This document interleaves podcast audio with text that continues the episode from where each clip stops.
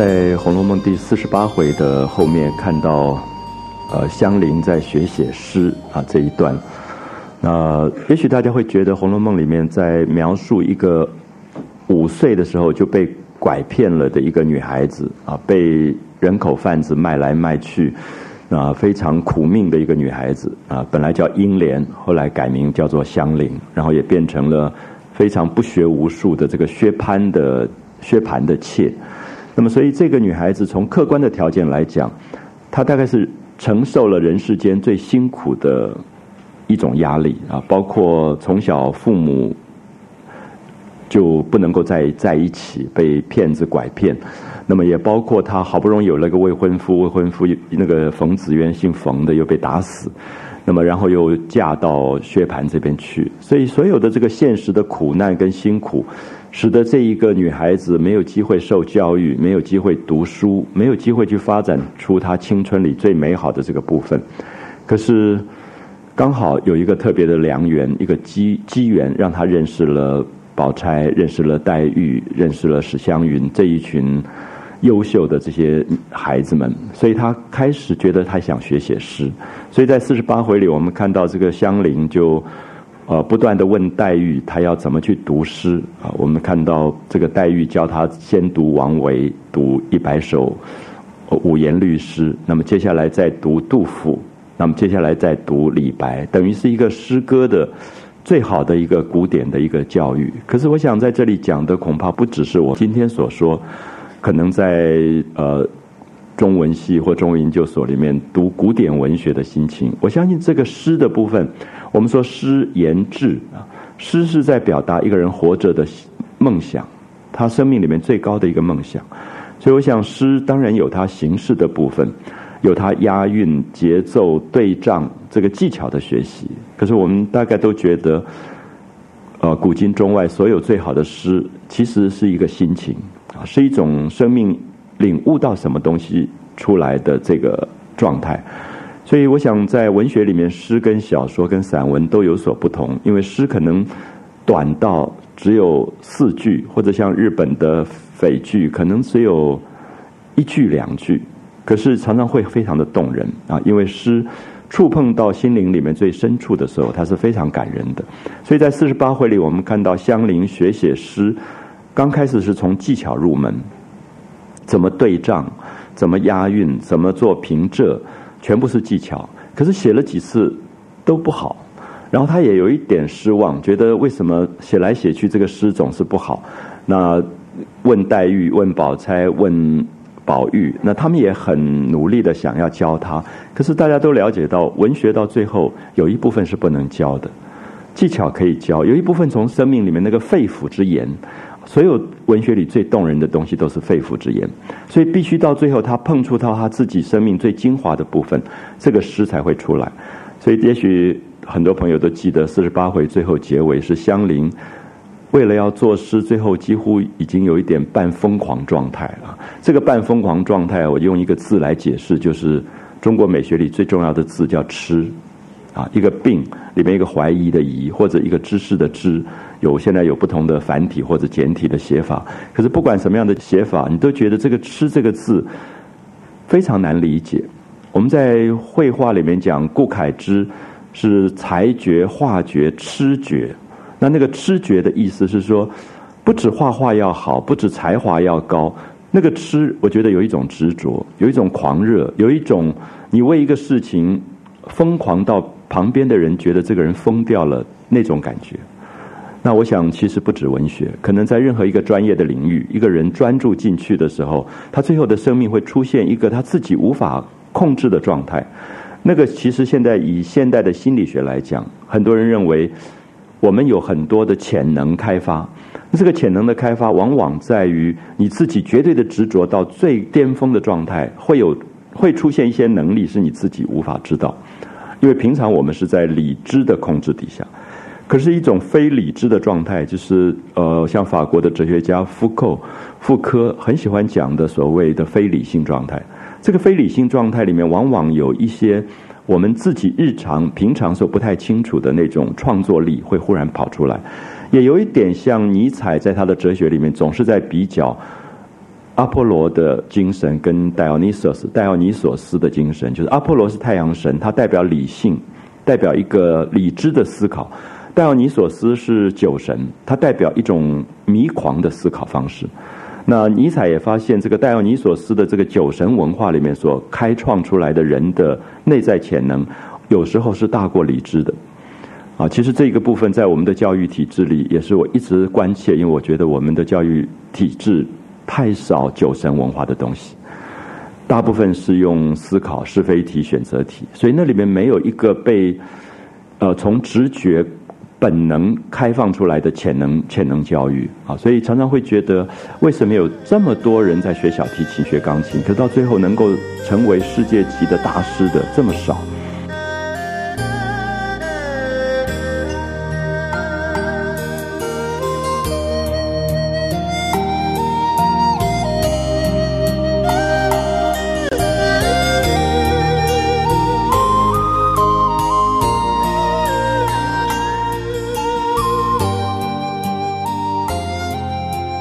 可是在另外一个文化里，你会看到他训练这个小提琴、钢钢琴的方法。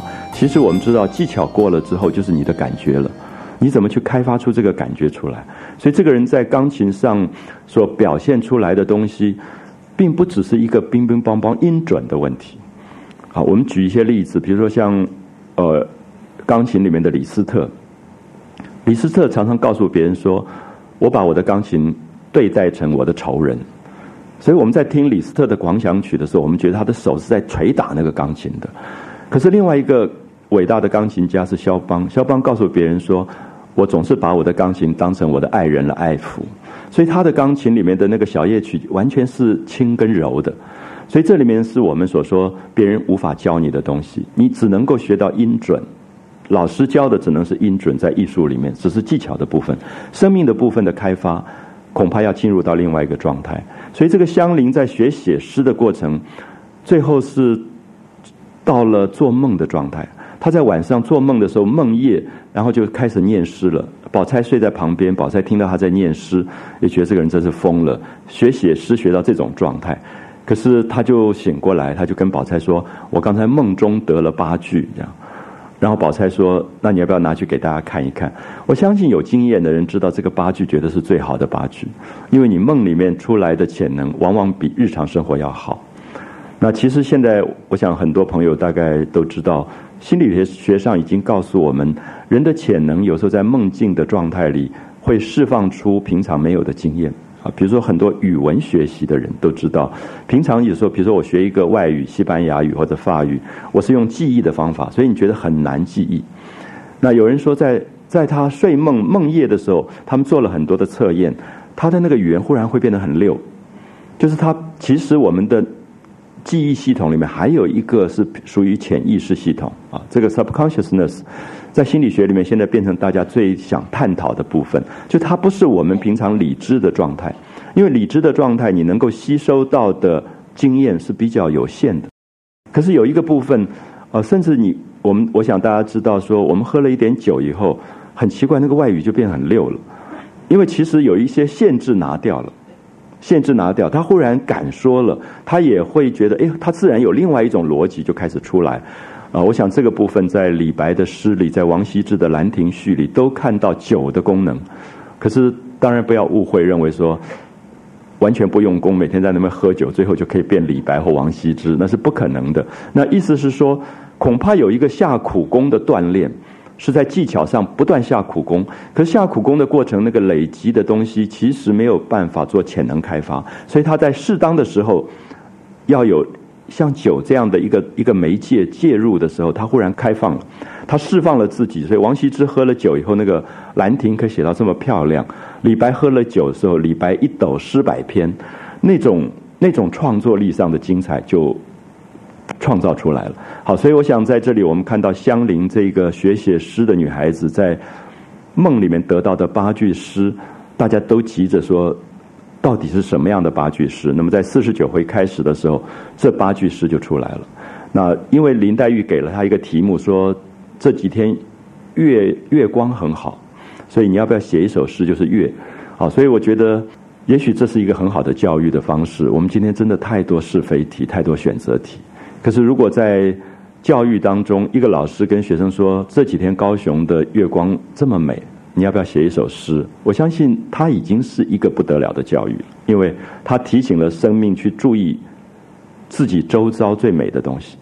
所以重点并不在于那个诗写的好与不好，而是说我交换了一个经验。我不知道大家有没有一个感觉，有时候家里昙花开了，你就会拿电话一直跟朋友说：“哎，我家里昙花开了。”然后那个朋友可能远在根本不能来的地方，可是你就想告诉他这件事，说我家里今天开了十二朵昙花。那我相信那个快乐其实是《红楼梦》在四十八回、四十九回想要讲，就是黛玉说这几天月光甚好，我一直想写诗没有写成。那你要不要用这个东西来写一下？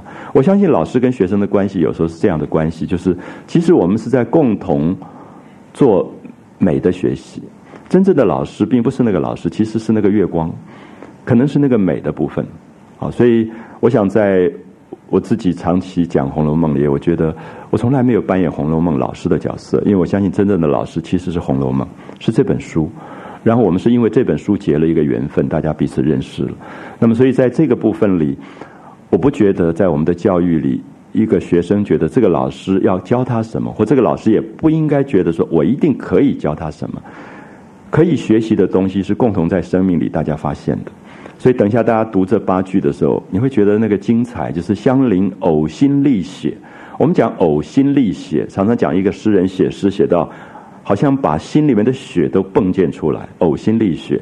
那这个心跟血都不是技巧。如果一个诗只是技巧，它就不是呕心沥血。呕心沥血是所有的创作最后触碰到的是你生命最底层、最动人的那个部分啊。所以这个八句。大家看一下，呃，香菱拿出来给别人看以后，大家在读的那个感觉。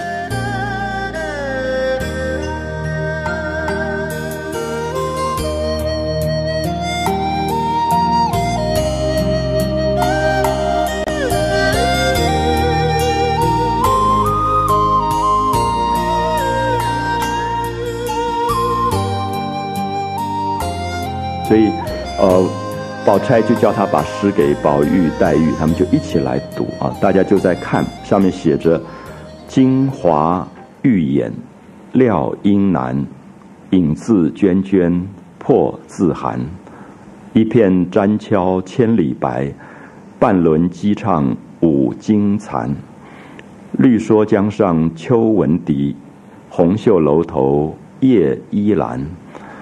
博得嫦娥应借问。”何缘不使永团圆啊！非常精彩的一首诗，大家特别注意一下。就是我相信很多朋友读到这八句的时候，也许很希望有人帮你做注解、做典故的搜寻。那这个部分当然也重要，可是往往我觉得诗里面有时候我不太想立刻用注解的方法去解释它，因为诗绝对有超过注解更动人的东西。什么叫影自娟娟破自寒？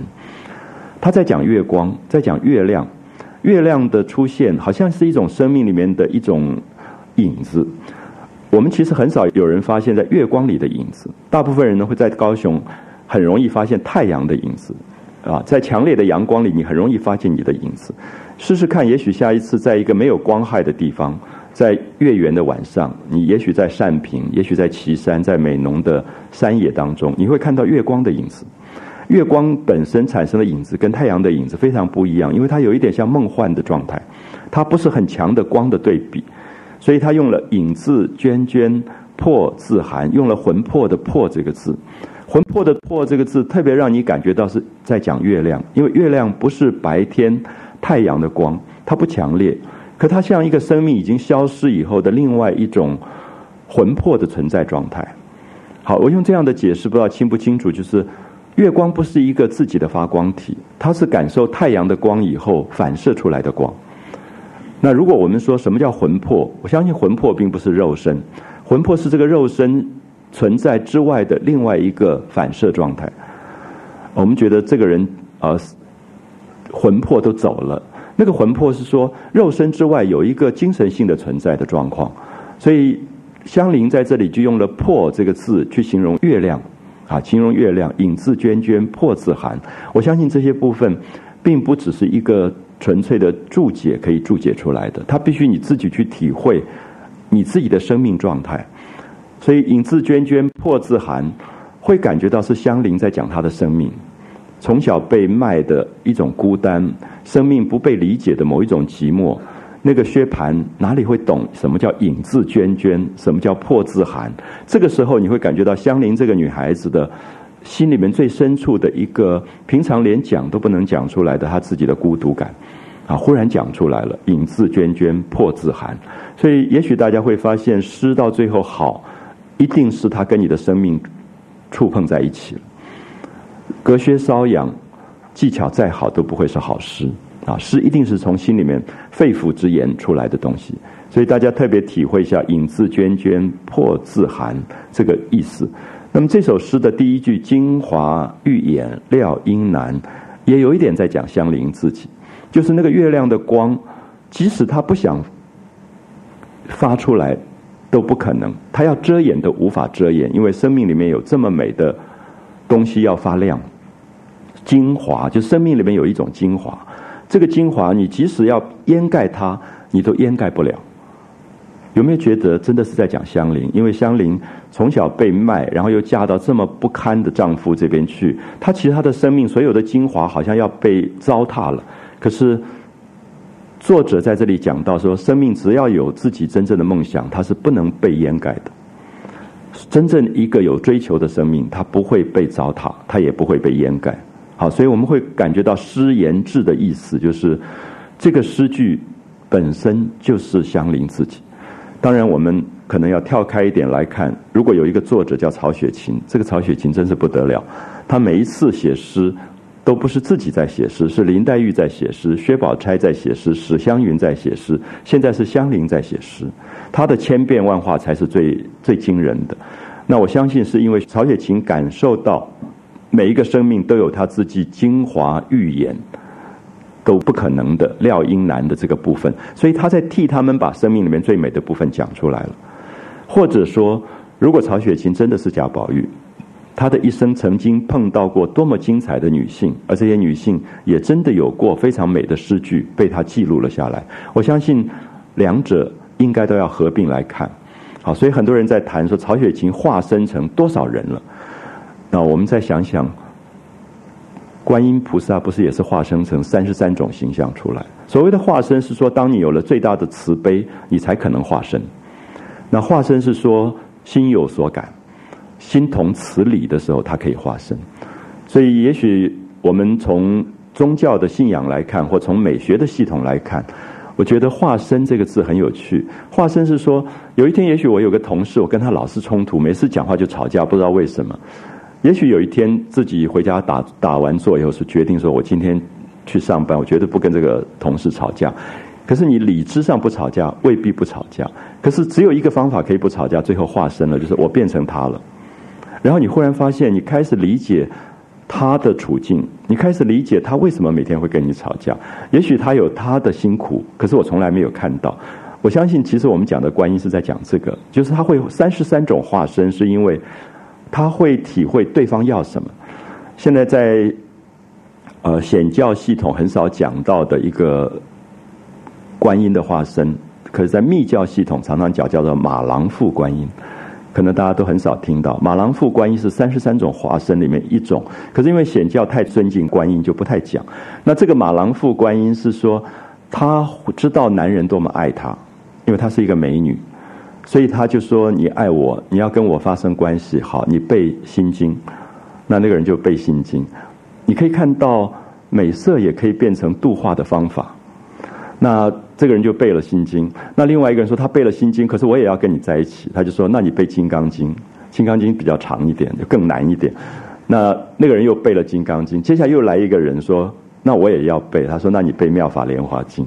那妙法莲华经好大一部。”可是我们看到这三个人背完之后，然后这个故事其实，在密教系统里面是在讲观音用一个情欲在度化人间，最后他化成一堆白骨，所以这三个人也许觉得他白背了，可是同时也在度化他们说：你们做了你们自己要做的事，其实也与我无关。这个观音就化成白骨走掉了。那这个马郎父观音在密教系统里，大家常常会看到会出现。所以有时候我们会发现“化身”这个字的意思，就是曹雪芹在这里化身成千千万万的不同的人，他为他们写诗，他去帮他们把生命里面的精华展现出来的时候，是一个大的慈悲。好，所以这里讲到的精华欲言，料难寻，影自娟娟，破自寒。那我想里面有非常动人的香菱的生命跟曹雪芹生命互撞的一个力量。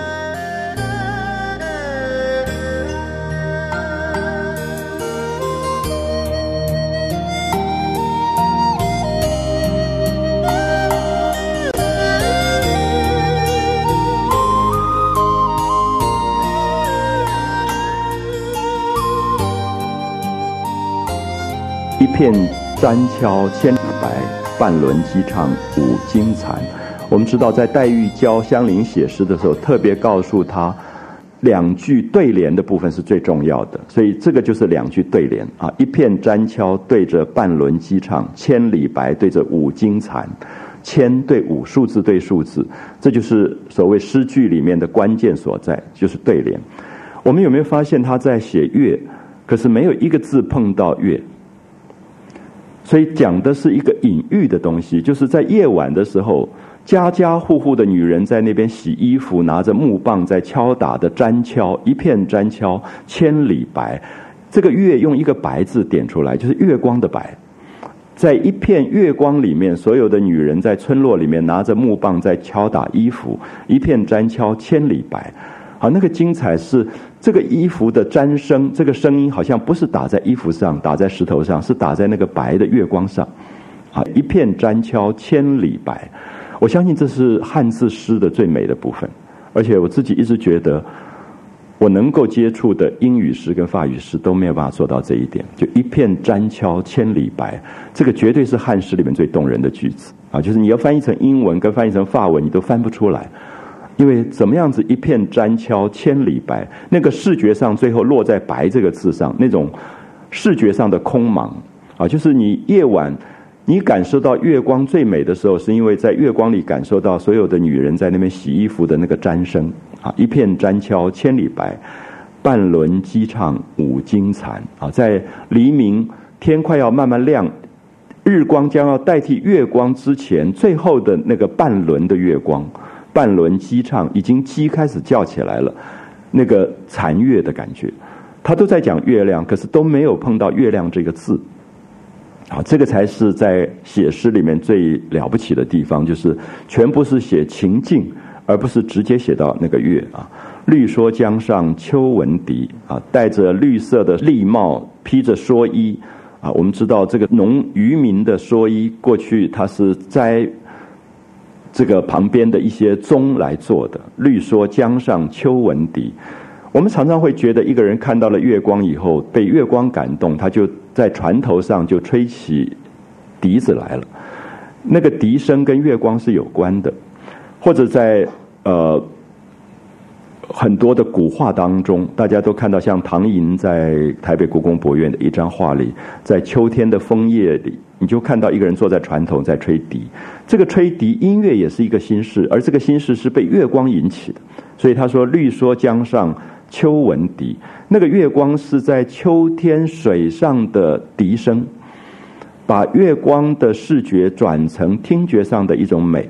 那个月光在水面上流动，好像是听觉上的一个笛声一样，而且它是从绿蓑从渔民带出来的，所以我会一直觉得美。”跟知识没有必然的关系，是不是一个博士一定比一个渔民更懂美？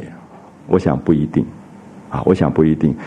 常常在中国的古画里，我们看到绿蓑江上是一个渔夫在打鱼的过程里，他也有刹那之间觉得月光这么漂亮，啊，其实我们在过去很多美学里，我们都认为美要慢慢经由一个学习慢慢得到，可是学习是可以得到美的。可是还有一种美是非常直觉的，像桑塔亚纳的美学里就认为，直觉是刹那之间所显现出来那个心灵的明亮状态。那这个状态你非常难解释。我相信跟呃富贵贫穷无关，它跟知识的高低也无关。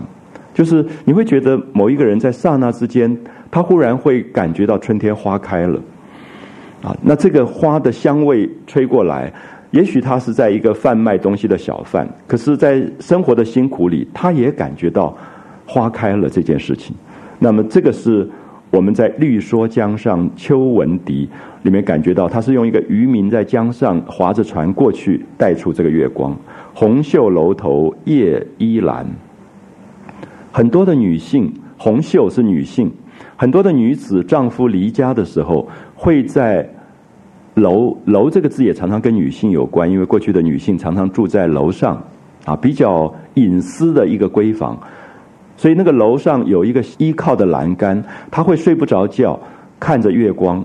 因为我们读到张若虚的《春江花月夜》里，就有“可怜楼上月徘徊”这个句子，而这个句子是在讲一个女人因为丈夫离家，所以她睡不着觉，最后她就会看着月光，因为她会认为月光跟使她跟离别的丈夫之间有了一个联系，啊，有了一个联系，所以在张若虚的《春江花月夜》里，大家可能记得有一个句子最美的句子：“愿逐月华流照君。”她希望变成。那一片月光照在她远在天边的丈夫的身上，君君子的君，啊，愿逐追逐，愿逐月华月亮的光华流照君。所以这个句子是从这里画出来的，啊，红袖楼头夜依阑，为什么依在那个栏杆那里睡不着觉？因为丈夫不在家，那种失眠，为了一个自己想念的女子失眠的时候。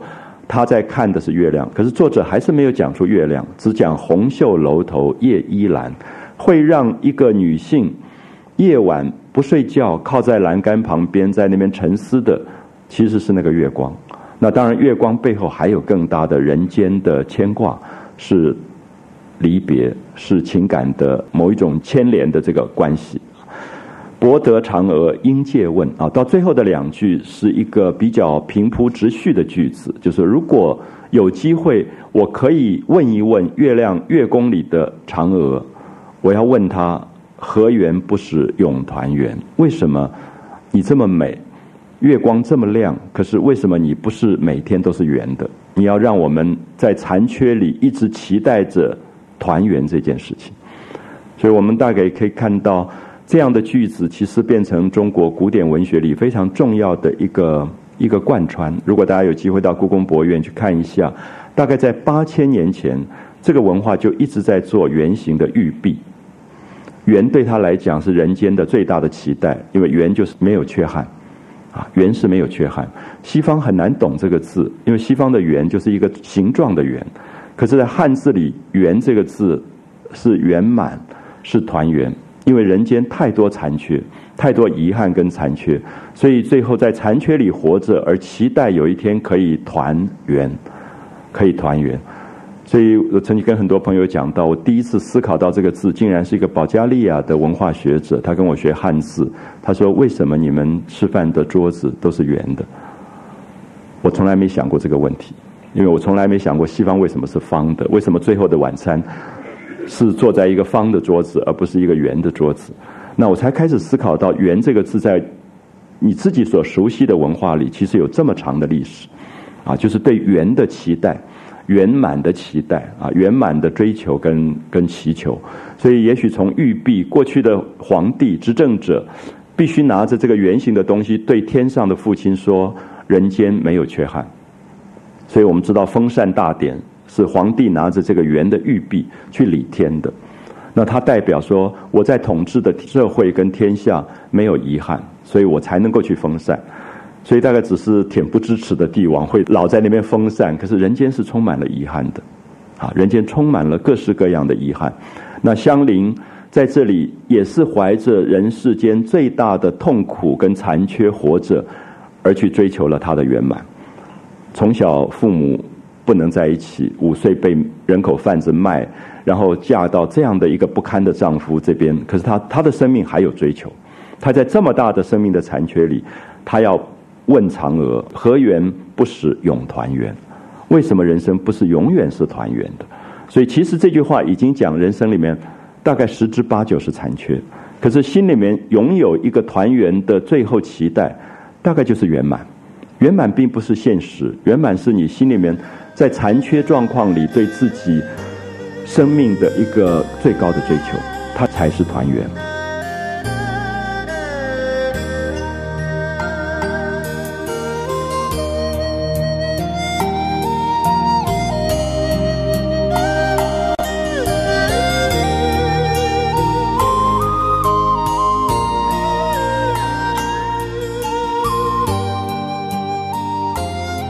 那我想，香菱这八句诗《梦中所得》，啊，的确是非常动人的东西，因为碰到了他生命里面最最精华的东西。所以各位如果要写诗，大概还必须要做一个这样的梦啊。那我们看到梦中所得，赢得大家的赞美，所以众人看了以后就笑着说：“这一首不但好，而且新巧有意趣。”意思是说，这样的诗写出了别人没有写出的感觉。所有的创作的好。不在于他跟别人一样，刚刚好在于他跟别人不一样，因为他写出了你你的生命里无可取代的部分。好，所以大家都在那边赞美说这首真好，新巧有意趣。所以可知俗语说天下无难事啊，没有什么东西是困难的。香菱这样一个从不识字的文盲，慢慢慢慢学写诗，竟然可以在梦中得到这样的八句。所以《红楼梦》里面基本上。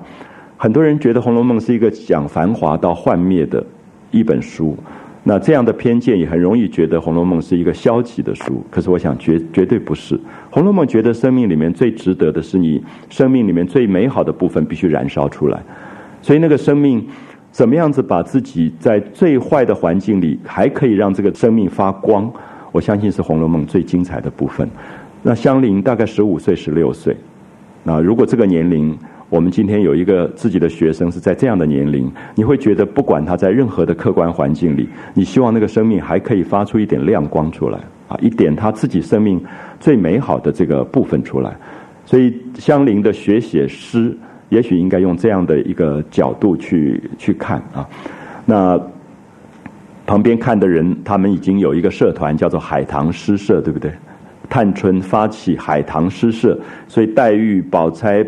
宝玉他们都是海棠诗社成员，现在他们好高兴，说又多了一个诗社的成员。那我觉得今天我们讲四十九回，大家特别感觉一下，在中学开始一直到大学，我自己参加很多社团，也办校刊。我觉得那个意义，并不在于说我们一定说啊，把一个什么校刊办好或社团办好。我觉得在里面是你觉得很过瘾，碰到了一群精英。就是你觉得碰到一些你生命在那个青春的年华里最忘不掉的一些人，就是在一起可以啊，我们那时候叫放胆文章拼命酒那样子，就说谁的文章写得好，谁可以喝酒也喝得很棒。就在那个年代有一种狂放，然后也想追求自己生命里面最最美的那个部分。然后你需要有一些知己，因为如果个人去发展有一点孤单，所以我觉得。有时候我们很难理解一个学校里社团扮演的意义，因为它不是课程，刚好不是正式的课程，所以它会真正把这些在青春状况的孩子的生命力整个激发出来。我觉得我们那个时候会为了校刊的事情废餐忘寝，可是不会为了政课废餐忘寝，非常奇怪，就是因为那是你想做的。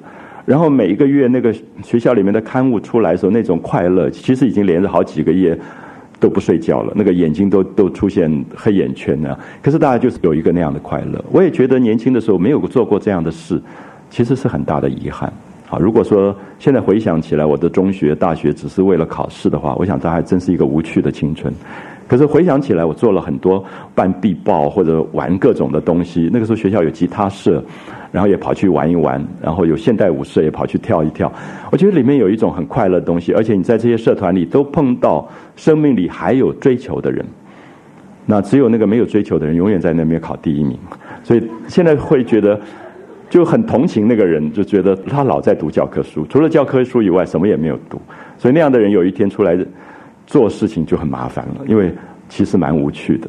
啊，蛮无，因为他生命里面很多真正年轻应该追求的那个梦想的东西，其实没有发展出来。所以现在他们说，香菱，我们要请你入社了。其实那个快乐是说，我们的社团又找到了一个成员，啊，那个成员是我们有共同追求的人。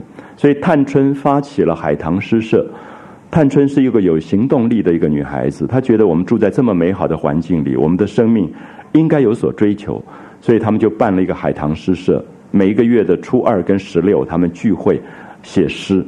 那现在香菱要参加了，所以大家有没有感觉海棠诗社第一批的成员全是千金小姐？史湘云啊、宝钗啊、黛玉这些人，宝玉都是千金小姐跟富贵公子。可是现在他要告诉你的是说，诗社竟然可以打破阶级，因为香菱其实是一个丫头，等于丫头出身的妾。可是在这里，大家要特别注意，《红楼梦》其实是没有阶级观念的。在生命发展出它最美的精华的时候。它自然有另外一个族谱出来。我们现在常讲族群，可是我自己心里面有一个族群叫美的族群。也许在这个世界的各个角落，你会看到有一个族群叫做美的族群，他们是看到月光的，他们也闻到花的香味的。有一些族群是一辈子看不到月光，也闻不到花的香味。其实你只会有同情啊。那这个美的族群最大的特征是从来不跟别人吵架，他只能够去遗憾。因为他觉得这个人闻不到花的香味，看不到月光，你会悲悯。可是你你大概不会跟他吵架，所以你从来不容易在媒体里看到美的族群的发言，因为他要发言的时候，他只是欣赏，啊，他只是说，哎，你可以入社，可是你不能入社，他绝不骂你。好，我想这个是一个我用美的族群来讲，就是说在《红楼梦》里面，香菱开始加入美的族群，他追求生命里面美好的这个东西。他说：“我们要请你啊入社了。”那香菱听了不太相信啊，我觉得那个自己生命已经达到一个最美好的状态的时候，他自己有点半信半疑，他在想说这些人是不是哄我，说我的诗写的这么好，因为经过了一个最辛苦的阶段，每一首诗都写不好，最后在梦里面得到了八句，别人说好的不得了的时候，他有点半信半疑。啊，他有一点在恍惚之间，他觉得我是不是真的这么好，还是这些人在呃哄自己的话？那他还在继续问。好，正在说话之间，忽然一阵吵闹，来了一批人。我们大概在这里特别注意一下，就是四十九回，基本上在写生命里面碰到美的族群，碰到精英，碰到知己的最大的快乐。因为我们看到《红楼梦》已经到了四十九回，如果以作者写的八十回来讲啊，它等于是已经过了一半了。如果还是黛玉、宝钗、宝玉这几个人在发展，有没有觉得这个长篇小说有点推不过去了？所以四十九回绝对是一个关键，因为四十九回出现了几个新的人物：薛宝钗、薛蟠的堂哥薛科来了，薛科带着他的亲妹妹薛宝琴来了，然后邢夫人的哥哥嫂嫂带着女儿邢岫烟来了，李纨的婶婶带了两个女儿李文、李琦来了，加入了五个人，而这五个人都是漂亮。品格之高都会写诗的，所以这个诗社忽然多了一辈人物出来。然后你看到这一天最忙就是宝玉，宝玉就在那跑来跑去，跑来跑去。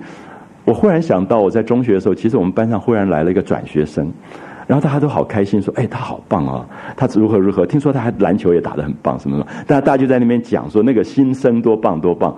我觉得那里面有一种很奇怪的快乐，因为原来认识的一群人，你大概都知道了。就是那里面美的族群大概有多少，你已经知道。可是忽然加入了一个新来者，而那个新来者，你忽然有一种快乐，说：“哎，原来这个世界还不止我们这一批人，还有一些人是在我们过去不认识，可是我们终于认识了那个那种快乐。”好，我想在这里大家可以了解到，就是呃四十九回在讲这新加入者，让宝玉在那边叠足叹息。他说：“老天，老天，你还有多少精华？”可以发展出这么精彩的人出来，不要忘记他讲的精华就是香菱讲的精华，就是那个不会被掩盖的生命的情操啊，那个生命里面最美的这个部分会发展出来。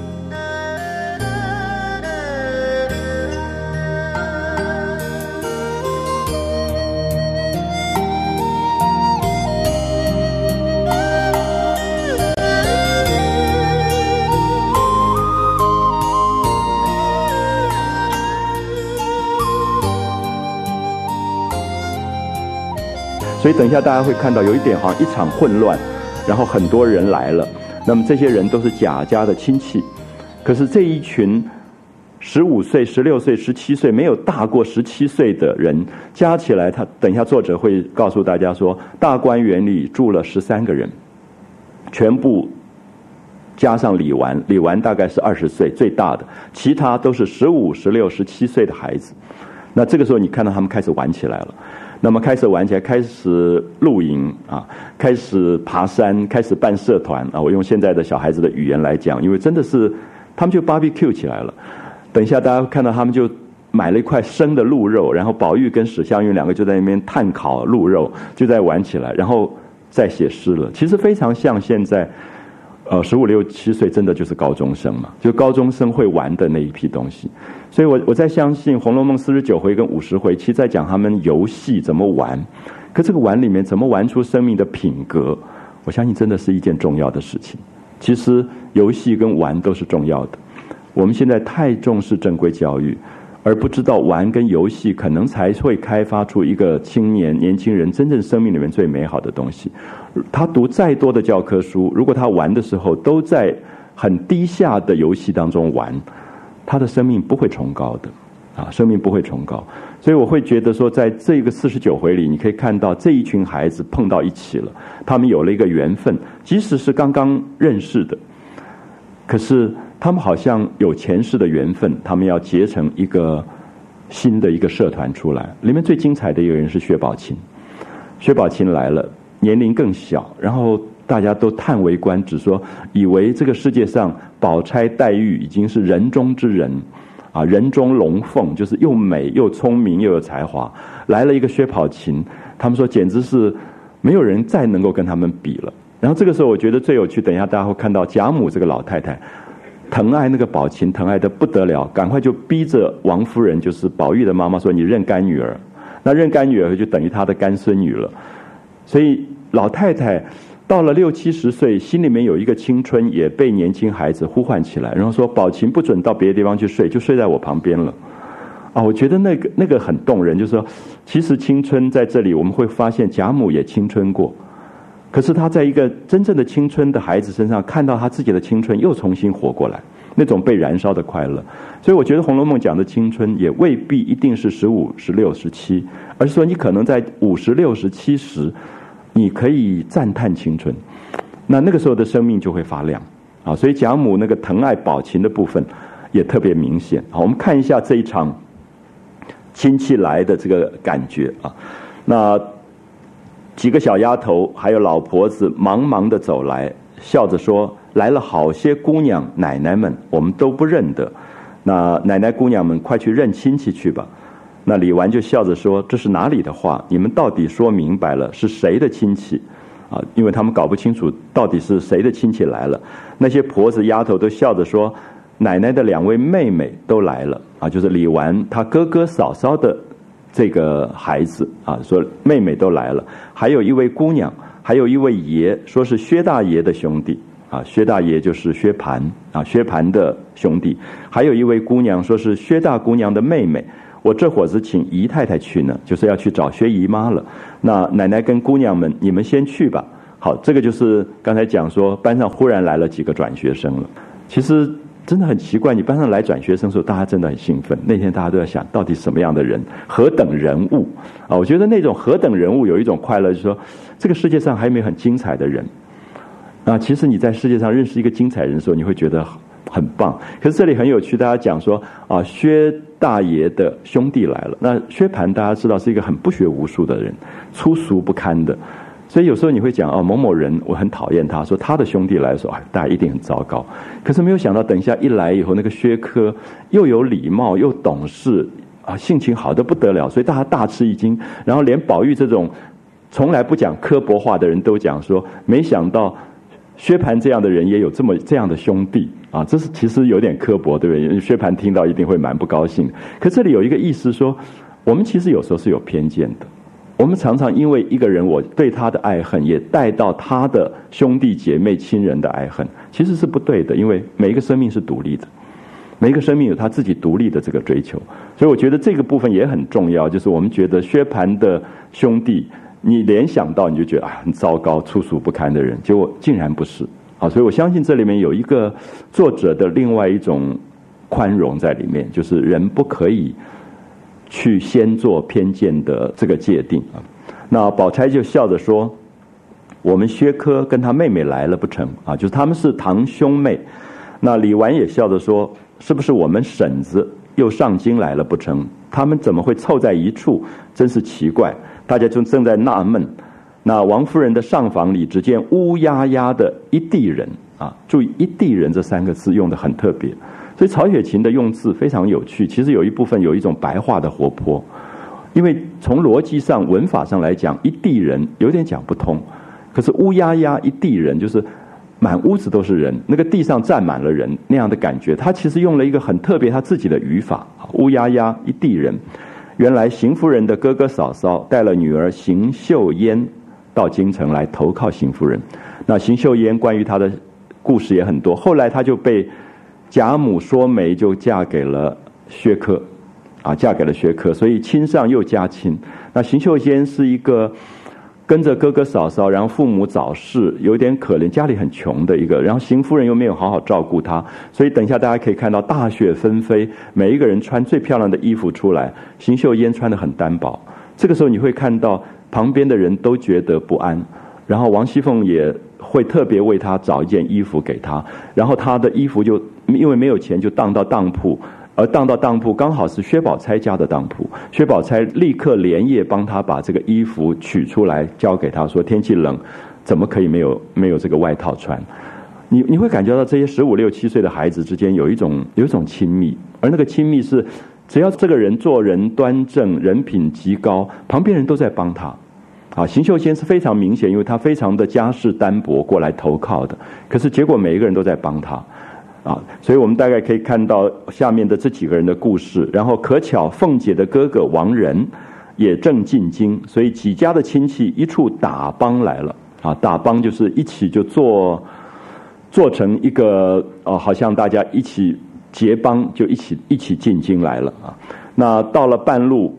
停船的时候，又遇上了李纨的寡婶啊，李纨的守寡的婶婶带着两个女儿，那大的女儿叫做李文，第二个女儿叫做李琦，他们也上京来了。所以你可以看到，这个家里的年轻人就多了一倍以上啊。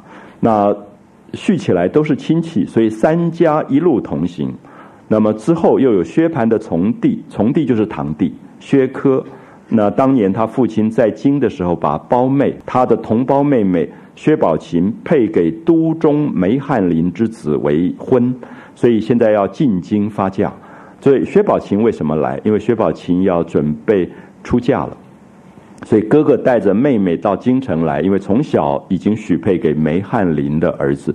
翰林有点像现在中央研究院的院士啊，就是古代的翰林院。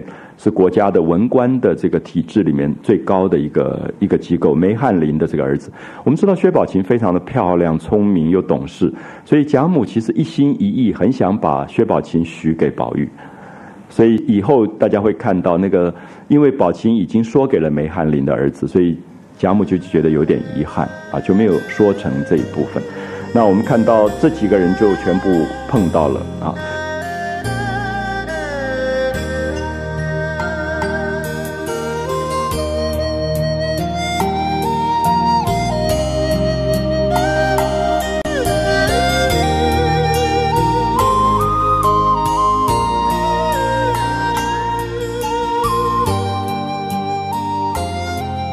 所以今天就会齐了，每个人就来拜访投靠个人的亲戚，大家见礼叙过。那贾母、王夫人都非常非常的高兴。贾母很爱热闹，那贾母就说：“难怪昨天晚上灯花爆了又爆，结了又结。我们现在不太知道什么叫灯花啊，就是古代点油灯或者蜡烛，那个芯就是灯芯的那个部分，有的时候它会有一些阻塞的东西，就会爆灯花。”就是爆出灯花，然后这个灯花就代表有喜事的意思，所以过去的人有一种迷信，说灯花在爆的时候，就第二天会有喜事。那贾母就说：“难怪昨天晚上灯花爆了又爆，结了又结。”那其实我想，老人家常常会等待生活里面有一点热闹的事情。我相信这个灯花爆过以后，第二天没喜事他就忘了。可是刚好有喜事，他说：“啊，难怪昨天晚上灯花爆了又爆啊！”他就变成一个一个习惯。他昨天晚上灯花爆了又爆，结了又结，原来应在今日一面，原来应在今天，这些亲戚大家要见面，所以这里面也在讲一种缘分啊，就是一种生命里面的快乐，就是不知道什么样的因果，这些人要在此时此地相见。啊，我相信《红楼梦》一直有有一种这种这种喜悦，可是也有一种这种感伤在里面啊。其实这个部分也是《妙法莲华经》里面常常讲，《法华经》里面常常在讲说，你看着一粒种子的时候，你要知道这一粒种子可能是一亿年才形成的。那我们很难理解这句话的意思。如果从生物科技来讲的话，一粒种子是有很长的基因的。是上亿年形成的，所以有时候你会觉得，在佛经里面讲的这些部分，也在讲一个人的因果。好，这些人在今天终于见面了，所以大家就来看彼此的礼物。那凤姐就特别的忙，那李纨呐、宝钗自然跟自己的神母妹子叙离别之情。那黛玉看了，刚开始很高兴啊，你可以看到作者。多么细腻的在写黛玉的心情，就是这个林黛玉好高兴说啊来了这么多精彩的人，过一会儿她就哭了，因为林黛玉眼泪还没还完，总是要在那边哭的，所以林黛玉就在那边哭，因为她自己父母双亡，没有兄弟姐妹，她就觉得你看这些人都有亲戚，我怎么一个都没有，所以她就在那边自伤身世啊，所以黛玉的心情立刻又啊表白出来，觉得自己。独自己孤单无亲眷，不免又去垂泪。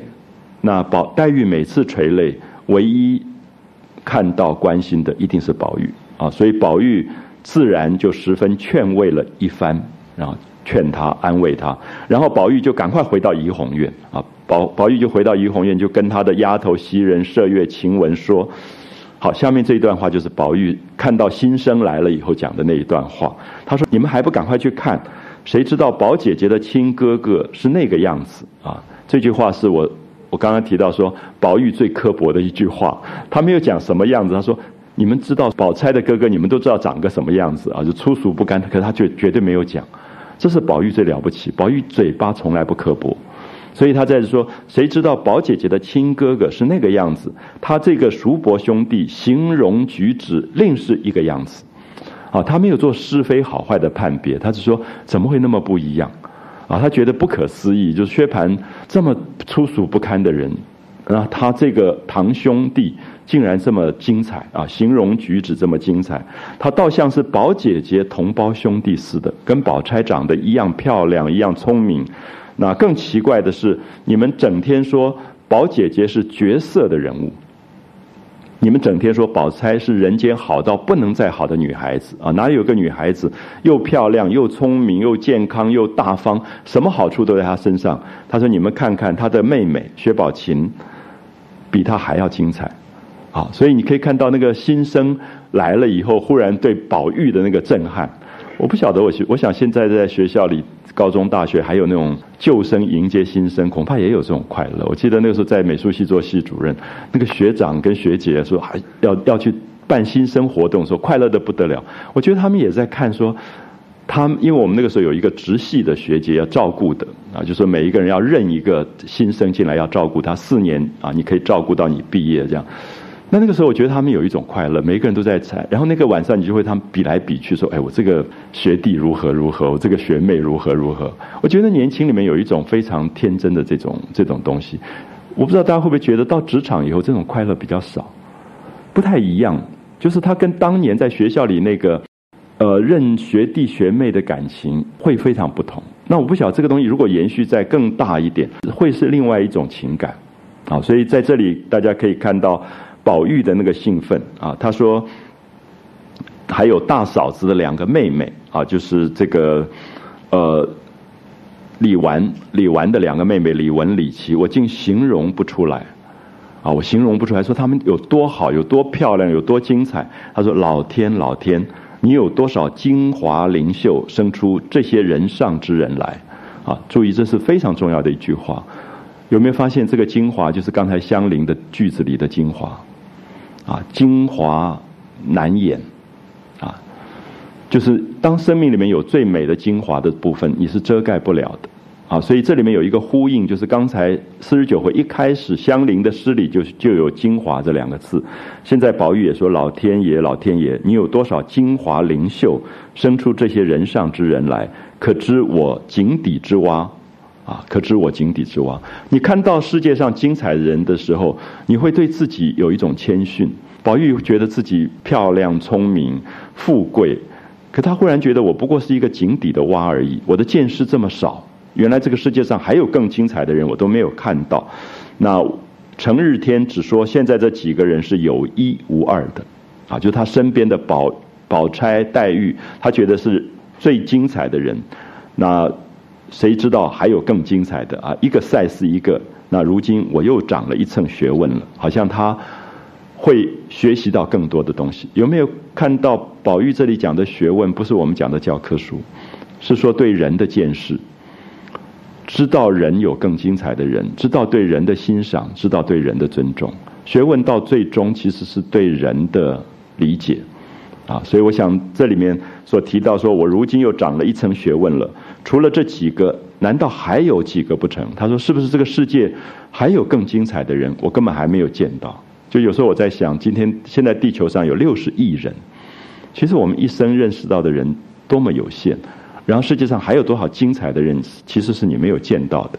好，所以我相信在这里，你就会看到作者在这里讲人的一种内在最高的品质如何不被掩盖而能够去开发出来的问题。所以他在那边自笑自叹。他自笑自叹的时候，袭人看他有些魔意啊，那个魔魔意就说有点发疯了，就不太理他。那晴雯就赶快去看了一回，回来赶快高兴的跟袭人说：“你赶快去瞧，大太太的侄女儿啊，就是邢夫人的一个侄女，宝姑娘的一个妹妹薛宝琴，大奶奶的两个妹妹李文、李琦，倒像四把水葱。”啊，这个形容很有趣。四把水冲，我们现在看到一个高雄女中四个女孩站在那边，我们一定也有我们的形容。大概我们不太会说一把四根水冲。可晴雯为什么讲水冲？因为她们是丫头，她们平常会接触到这种长得很漂亮的那个水葱啊。就是水葱是什么意思？就是嫩的不得了啊，就是亭亭亭亭玉立的那个感觉啊。一根四把水冲，那还没有讲完，探春也来了。探春来找宝玉，他说：“咱们的诗社可兴旺了。”好，看到提到社团了，因为探春是发起诗社的人，所以他最开心。他说：“我们的诗社可兴旺了。”宝玉说：“正是呢，这是你一高兴起了诗社，所以鬼使神差来的这些人，但是不知道他们学过作诗没有？他们会不会作诗？有没有学过作诗？”探春说：“我都问过了。”他们虽然很谦虚，可是看光景没有一个不会的。可是探春又加了一句：“就是不会也没关系，你看香菱就知道了。”所以意思说，办社团不要担心，不精彩的人也会变精彩。那重要是说你要有那个心，你要有那个动机。当你有了那个动机以后，精彩的人就来了，不精彩的人也会变精彩了。好，所以我相信这些十几岁的孩子是有一个了不起的人文教育啊，在他们的身上。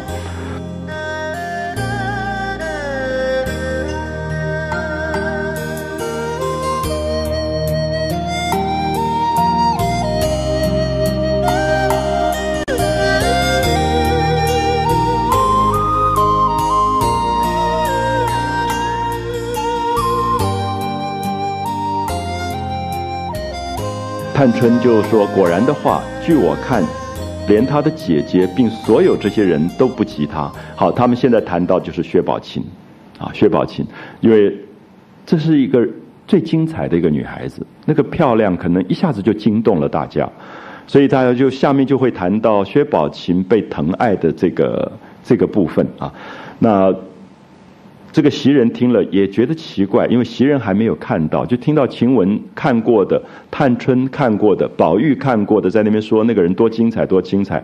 袭人说他不太相信，怎么可能更好呢？他说：“我觉得世界上还有人比薛宝钗更精彩吗？”好，注意一下，这是作者了不起的长篇小说的写法。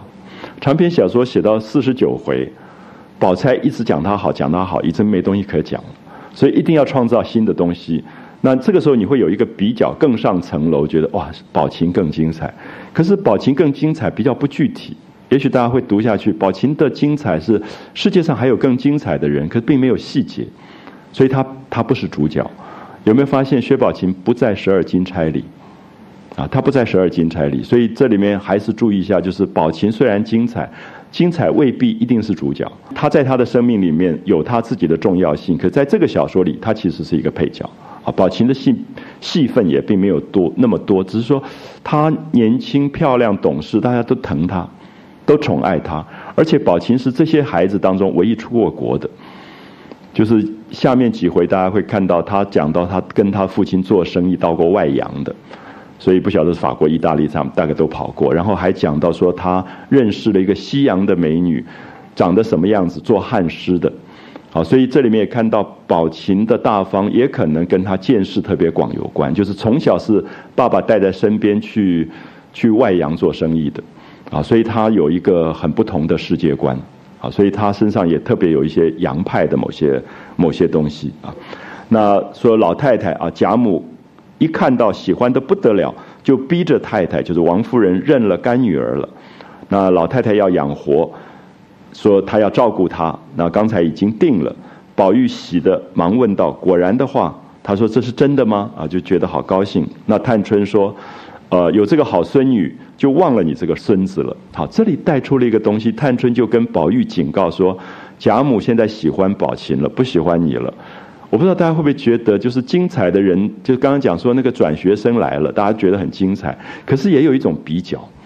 就说那我会不会被比下去了？也有一嫉妒，所以青春是一个非常特殊的这个年龄。这个年龄里面有一种对精彩人物的羡慕、赞叹、爱好，希望认识精彩的人。可是同时又觉得精彩的人又会把自己比下去。可是那个是青春最了不起的部分。那我相信任何一种太过偏颇的看法，对青春都不了解。就是青春里面完全都是说啊，别人比我好。我相信他不只是。不会是青春，青春里面也有一点嫉妒，因为他有比较，啊，而且他精彩，所以我要比他更精彩。所以那个同班同学有时候很奇怪，真的是一个环境。常常有人讲说，哎，台大的外文系的某一班怎么出了这么多作家，这么精彩作家？其实你很难解释是为什么，因为其实中间会有激荡。就是激荡出来，他你看到那边有一个人写小说，说我为什么不可以，我也可以，所以是那个才华一直被激荡出来。可是如果这个班级少掉那个力量，说他是一起下去的，或者一起上去的，所以我我现在用这个来解释这个诗社，它的重要是这些人碰到以后，他们的潜能都潜能都被开发。那如果他们旁边都是薛蟠，那当然玩的东西又是另外一种，就他们比较说我们。我们去哪个卡拉 OK 了？我们又如何如何了？它就是变成另外一种比较啊！我们不要忘记这一群另外一群人，薛蟠也有他们的比较，就是说我们又玩了几个酒廊的女孩子了。那他有他的比较性啊，他不是没有的。所以你看到薛蟠每次都在那边夸耀的是说，我又我又怎么样怎么样了？我在学校包养了两个小学弟了，如何？那他有他的比较。可是，在人品的情操的另外一种追求上，他可以往不同的方向走啊。其实有时候是一个那个那个大环境，所以宝玉就很急。宝玉说：“哎，明天就是十六，明天刚好就十六。有没有发现这里点出很有趣的问题？就香菱写诗，月亮刚好是十五，所以他说宝玉说明天就是十六，所以十六是诗社的日子。可是并没有讲说黛玉这两天一直想写诗，因为要是十五。”就月亮圆了，月亮在圆，所以其实《红楼梦》里面好多小细节在里面，啊，所以这个宝玉说明天刚好就十六，就我们该起社，就是我们社团见面的日子。那探春说不要那么急啊，说这个林黛玉刚刚身体好一点，二姐姐又病了，二姐姐就迎春啊，迎春又病了，那七上八下的。那宝玉说二姐姐又不大作诗啊，所以迎春有点可怜啊，迎春就是那个有点木讷的二木头，然后。不会写诗的，你看一不会写诗以后，宝玉就有一点刻薄，就说二姐姐又不写诗，要她来干嘛？反正生病就归她生病吧。所以这里面是有一点比较的，就是我刚刚讲那个美的族群啊，她其实是有一点选择性啊，她不太作诗，没有她有何妨？那探春就建议说，还是再等几天吧。她说等新来的都混熟了，因为这些转学生刚来。刚刚见面，大家都不熟。那熟了以后，某些性情的东西才会出来啊。他说：“咱们邀上他们，那个时候更好。那现在大嫂子、宝姐姐自然心里没有失信啊，因为家里亲戚来了，正在忙。那况且湘云没有来啊，少了这个史湘云，也不好玩。他说平儿才好啊，就是林黛玉才病刚好一点。那我还是等云丫头来了，这几个新的混熟了，那林黛玉的身体也好了，然后大嫂子就李纨跟宝钗心也闲了，然后那个时候香菱的诗也长进了，就探春考虑的非常周到，就说所有的人都比较完美的那个状态，我们再来再来办这个诗社，那反正他们都要住在这里。宝玉听了以后就很高兴啊，到底是你明白，我终究是个糊涂心肠。空欢喜一伙，所以宝玉是一个非常会反省的小孩子。就是他原来有一种喜欢热闹的那个心情，可是探春一跟他分析以后，他觉得哎呀，还是你比较清楚，我比较糊涂。所以宝玉最了不起就是他的反省性啊，他常常会觉得哎自己太急躁了啊，个性太太急了。那想不到这上头，说着兄妹二人就一起到贾母这里来。那贾母看到薛宝琴甚是欢喜，就命令王夫人认作干女儿。所以大家都高兴的不得了，连园中也不命住，就不命住到大观园，晚上就跟着贾母一处安寝。这个贾母很有趣，早的时候是史湘云跟她睡，后来宝玉跟黛玉跟她睡，那现在是薛宝琴，所以这个老太太一直没有丢掉青春，她一直觉得这些小女孩、小男孩的那个美是她感动，所以我觉得贾母是一个不容易理解的角色，因为一个老太太有时候在我们。了解的传统的社会里，常常变成一个僵硬的或者一个保守的代表。可贾母不是，贾母其实有一部分是那个树倒猢狲散的大树，就他现在没有倒，所以所有的人玩的乐得不得了，是围绕在这个大树的周边。然后他其实是懂得青春的，他鼓励这些青春，然后他总是把这些他最喜疼爱的孙子孙女就带在身边，然后你看到他把他自己最舍不得穿的衣服都给了这些孩子。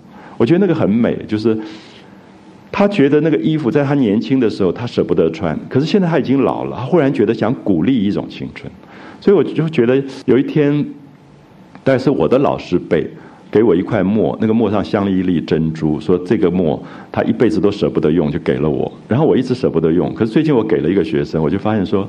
我再不用干嘛呢？我就给他用了，所以你会觉得那个心情很奇怪。我觉得那个是对青春的喜欢，就是说他今天这么爱书法，他这么想要写好字，我就把它给他。然后我也才懂了，说那个时候我的老师给我那块墨的意思，就是他觉得好可惜，我这一辈子都没有好好用它。他说这个墨太珍贵了，我一辈子都不好好用，他就给了我。那上面镶了镶了一粒小小的一个一一粒一粒珍珠，非常漂亮的一个墨。所以，我我想等一下大家就看到贾母把一件衣服给了薛宝琴，那个衣服叫做拂叶裘，拂就是水鸟，就是有点像鸳鸯这种水鸟啊。水鸟的，我不知道大家有没有看面叶脸上的那一片毛是最细，彩色最漂亮，把那个毛拔下来做了一件外套。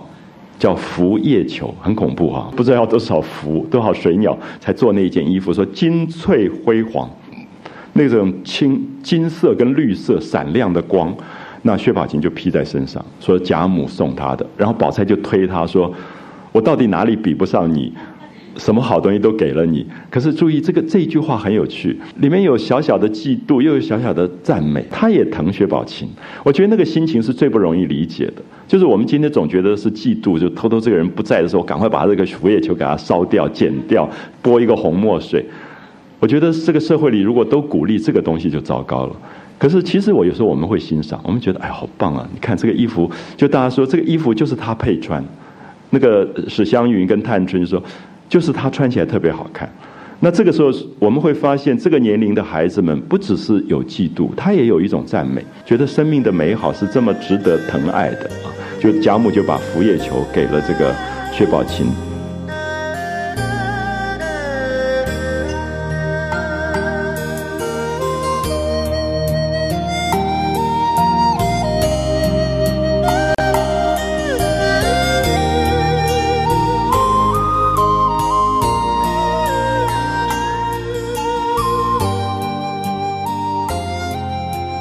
薛科就住到薛蟠的书房，那贾母就跟邢夫人说：“你的侄女儿啊，邢岫烟不必要回家了，那就在园子里逛几天再说吧。”那邢夫人的哥哥嫂嫂家中艰难啊，就很穷，那这一次上京原来是投靠邢夫人的，所以就把邢岫烟交给凤姐。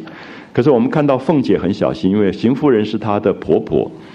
她最怕这个婆婆，因为这个婆婆又常常糊里糊涂、不懂事的，所以凤姐就想说，这个邢岫烟如果跟她住也很麻烦，万一将来有一个三长两短，她也无法交代，所以她就把邢岫烟交给迎春，交到迎春房里去。所以凤姐有一种机警跟世故，就说。会让他自己将来有不好的后果的事情，他绝对不担待，啊，他就把邢岫烟送到迎春，所以邢岫烟送到迎春那边就有一点可怜，因为迎春是一个二木头，什么事都不知道，所以他不精心，因为邢岫烟冬天大家都有外套，邢岫烟没有外套，迎春竟然没有看到，也没有感觉，可是如果是宝钗，如果是史湘云。都会觉得，哎，怎么大家都有外套，你没有外套，就会想方方法去筹措。可是迎春就是有点糊涂的，好，所以这里也在讲这些精彩的人，还有一个对人的关怀在里。所以迎春虽然列在十二金钗里，迎春就是有一点生命实在不够精彩，就精华少一点，啊，你会觉得那个生命里面少掉一个，不只是聪明，其实少掉对人的关心。所以邢岫烟在他那边等一下会带出一些信。邢岫烟后来把自己的外套竟然当掉了，因为完全没有钱花，就当票刚好被史湘云看到，又又落到宝钗的手里。那宝钗一看就知道是他们家的当铺，所以就立刻帮忙连夜把衣服拿出来。那所以这里面有非常美的一个情谊，然后最后也就安排让邢岫烟嫁给薛科，就比较。有一个安稳的下场，因为薛薛家是有钱的家族，所以我们看到以后就会有这些戏。那凤姐的想法是送到迎春去住，迎春一处去住，堂后秀烟有些不随意之事，纵然邢夫人知道，与自己无干。啊，这是凤姐不可爱的地方，就是她觉得事情只要不跟她有关系就算了，那她不要惹麻烦。那这这个其实就是事故了。啊，少掉了那个年轻的时候不知天高地厚的某一种 passion，某一种热情的这个东西。那从此以后，邢岫烟去住的日期不算，若在大观园住，那到一个月以上，凤姐也照迎春的份例送一份，就是每个月的月钱给一份给邢岫烟。那凤姐倒是冷眼观察邢岫烟的心性行为，不像邢夫人，还有她的父母一样，非常的温厚可疼。那觉得是一个蛮可爱的一个孩子，所以凤姐就有点怜悯他家贫命苦，就比别的姐妹也多疼他一些啊。一方面要跟自己无关，另外一方面觉得也可怜这个孩子，就多疼他一些。那邢夫人也就不太理论。贾母、王夫人素习觉得李纨很贤惠，因为年轻守寡，令人敬服，所以今天她寡婶来了，就不令外头去住。那李婶虽然十分不肯，贾母执意不从，就带着李文、李琦就在稻香村住下，所以就安插既定。然后刚好宝林侯石鼎啊，这个侯爵石鼎，他到外省去大做大员，就是当时做官常常会调任，可能从台北就调到兰屿或高雄来了，所以史湘云。贾母很疼他，就不让他跟着走，就说你来这边住。所以史湘云也有一个机会加入这个社团。好，所以等一下大家就看一下，算一算看，这个园子越来越热闹。李纨为首，李纨最大。啊，接着迎春、探春、惜春、宝钗、黛玉、湘云、李文、李琦、宝琴、秀烟，再加上凤姐、宝玉，一共十三个人。续年庚，按照年龄，李纨年纪最长。这十二个。皆不过是十五六七岁，好，注意这是非常清楚。注意一下，李纨大概二十岁，其实包括凤姐在内，不超过十七岁。我想这是一般人读《红楼梦》最容易忽略的，因为总觉得他们年龄很大。可是现在讲得清清楚楚，李纨不算，十二个人里面最大的不过就是十五六七岁，所以凤姐就是十七岁。所以我想这个是应该最清楚的一个《红楼梦》年龄点出来，就是这十二个人。都在十五、十六、十七，还有当然更小，薛薛宝琴大概十三四岁这样的年龄，啊，所以应该用今天的国三、高三这个年龄层来看这些孩子。那他们在一起以后，有的三个同年啊，大概都同年的；有的是五个一起同岁的，那也有两个同月同日的。好，这里面都在讲我觉得很有趣。我们现在讲五年级生、六年级生、七年级生，其实就在讲，因为他是同一个世代，同一个时代当中有他的青春上的可以特别讲得通的东西，好，所以他们就会很好，会会在一起，就是我们的同班同学的那个感觉。你在一生当中，以后到职场上，很多的关系都是。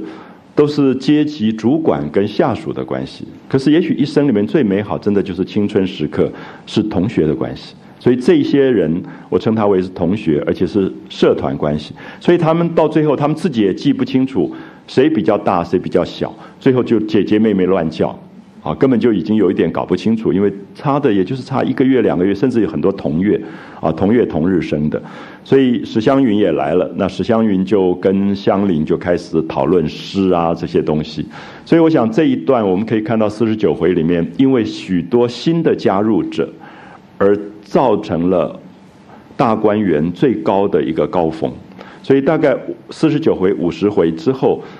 我们看到会有一个高峰，这高峰就是他们赏雪、赏梅花，他们作诗，他们吃鹿肉，他们有所有的游玩，把这个《红楼梦》对到最高潮。可是也就是繁华极盛，接下来慢慢就走下坡啊。所以四十九回、五十回应该是一个转折，就是从以八十回的书写来讲，这个五十回是已经过了二分之一了，所以达到一个最高峰的状况。那么许多新的加入者。使他变成大观园最盛况，那么接下来就开始凋零，慢慢宝琴出嫁了啊，谁走了，然后黛玉死亡，然后就走下坡啊，可以看到那个极盛到极衰的一个过程。好，我们休息一下，我们再讲四十九回的后半部，谢谢，谢谢。